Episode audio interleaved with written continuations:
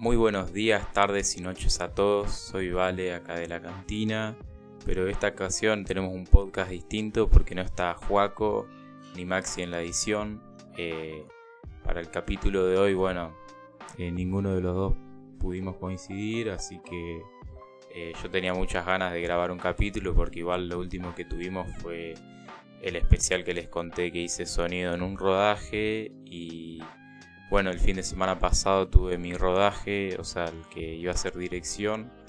Entonces nada, eh, como que quería volver un poco con las reviews y, y nada, y entonces justo dio la casualidad de que salió un especial de Lego de historias, historias terroríficas, así se llama.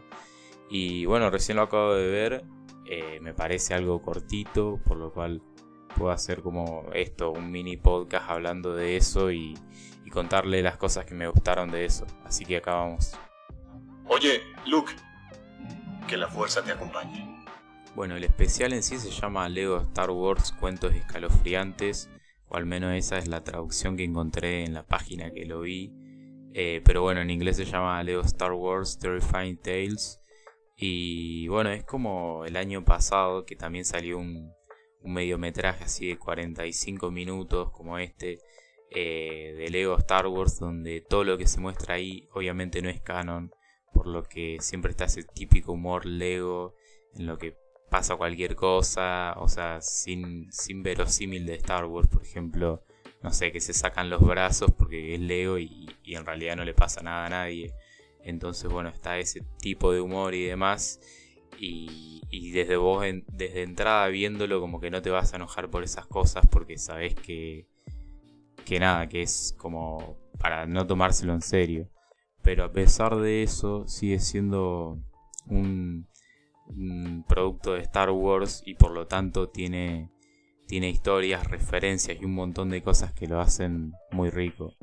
Eh, bueno, para empezar, eh, la historia es al igual que la anterior, una vez que termina episodio 9 y bueno, haciendo un resumen breve, se nos cuenta que en el castillo de Vader, o sea, no quiero dar spoiler, pero saben que voy a hacer un, resumen como para poder hablar de todas las referencias que encontré y, bueno, y las cosas que me gustaron. O sea, no quiero dar spoiler para que vayan y lo vean porque la verdad que me entretuvo bastante y espero que, ustedes también lo disfruten.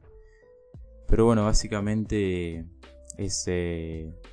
nos cuentan que eh, Vader en su castillo, el que se crea luego de episodio 3 que vemos en Rock One, en el que, bueno, básicamente queda Mustafar y que em, el emperador se lo puso ahí para que recuerde como su, su peor derrota. Bueno, ahí eh, se nos cuenta que él tuvo como una especie de sirviente ahí y que él, ese sirviente se quedó ahí después de la derrota de la tanto de la primera orden como del imperio y y bueno, y, la historia comienza cuando Poe Dameron eh, choca su, su ex Wing y cae en Mustafar y tiene que repararla. Entonces, en ese castillo de Vader están haciendo como un, un hotel de vacaciones, algo así, una cosa rara, y lo está construyendo el primo de Java de Hot. Eh, y bueno, es gracioso porque dice no, soy el, primo del ya fallecido Java de Hot y es como que así lo reconocen. Y nada, eso se me hizo muy chistoso. Em, bueno, básicamente se llama Cuentos escalofriantes porque nos cuentan como tres historias que tienen moraleja. Que obviamente las historias como que no son canon porque son, son cuentos eso. Entonces, eh, nada, bueno. Primero una cosa que me gustó es que en el castillo de Vader vemos como todas las armaduras de creo que de la primer del imperio digo y, las vemos en versión Lego eh, pero hasta las que aparecen en Rogue One por ejemplo de la playa y esas. Entonces es como muy lindo ver esas esas referencias. Em, pero bueno eh, una cosa que yo sentí es que al personaje de, de Poe Dameron y no me gustó como tanto pero se, lo hace parecer mucho como si fuera Han Solo en este especial. O sea, porque lo mencionan como ah, vos sos Poe Dameron, o sea, el, que destruyó la base Star Killer, o el mejor piloto de la galaxia, como que... Y nada, lo pintan como muy Han Solo y como que Poe Dameron, para mí, o sea, si bien tiene parecidos y eso es un personaje que se hace valer por otras características. O sea, si bien es buen piloto y todo eso, tiene una historia muy diferente a la de Han Solo. Y como que nada, e, eso es, como muy claro, que tratan de hacerlo parecerlo a Han y no me gustó tanto. Em, pero bueno, eh, siguiendo con la historia, en ese hotel eh, se quedó el, aprendiz este de Vader. Y, bueno, y resulta que hay un holocron Sith ahí en ese. en el.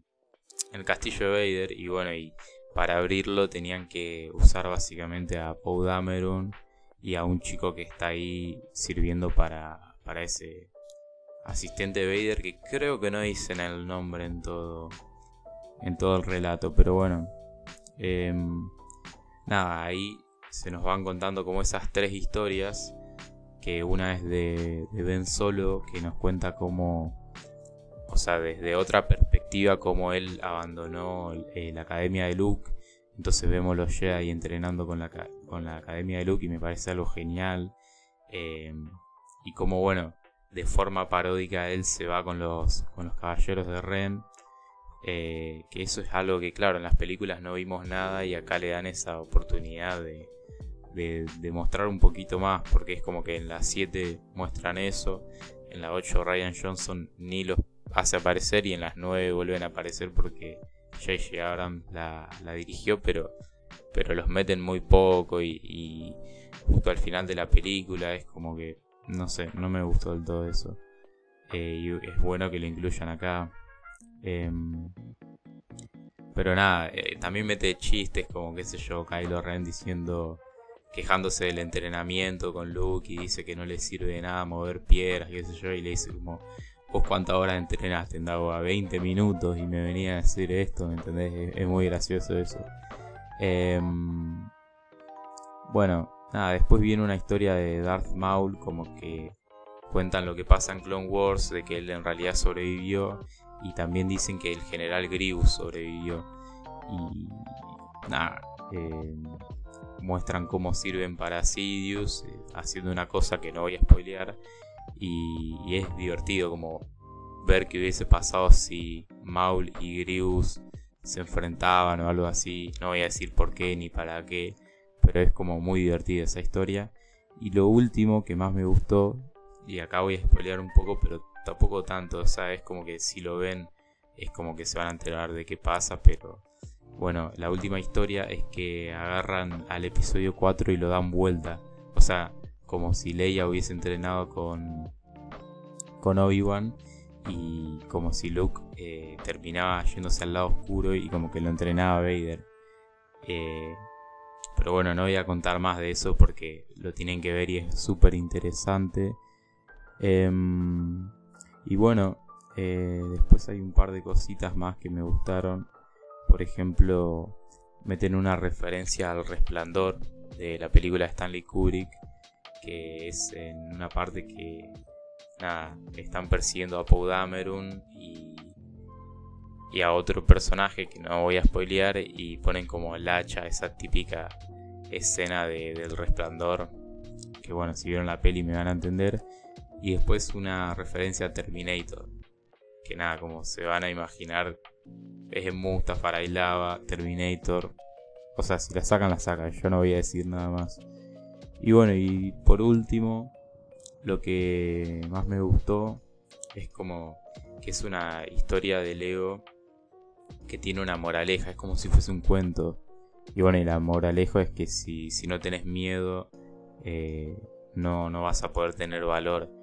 Y, o sea, me gusta un montón porque es como que sí, hay un montón de cosas que a nosotros en el día a día nos da miedo. Por ejemplo, un examen, eh, qué sé yo, hablar con, no sé, gente nueva, ¿me entendés? Hacer amistades, o sea, cosas simples hasta cosas que tenemos todo el mundo. Em, y es como eso, lo que nos diferencia de, quedarse ahí en el molde y hacer las cosas es eso, que el miedo siempre va a estar, pero como que si tenemos valor, vamos y hacemos las cosas. Entonces, como que es medio tonto la moraleja, pero, pero es linda, ¿no? Y, que hagan una historia así de, Star Wars, de Lego, como para, para joder y que al menos le metan esa moraleja está bastante bien. Y, nada, y, aparte, siempre que lo vi desde el principio, me hizo acordar a, a, cuando jugaba yo de chico a los Legos y cuando Disney había comprado Star Wars y como que sacaban cortos de 5 minutos así de Lego.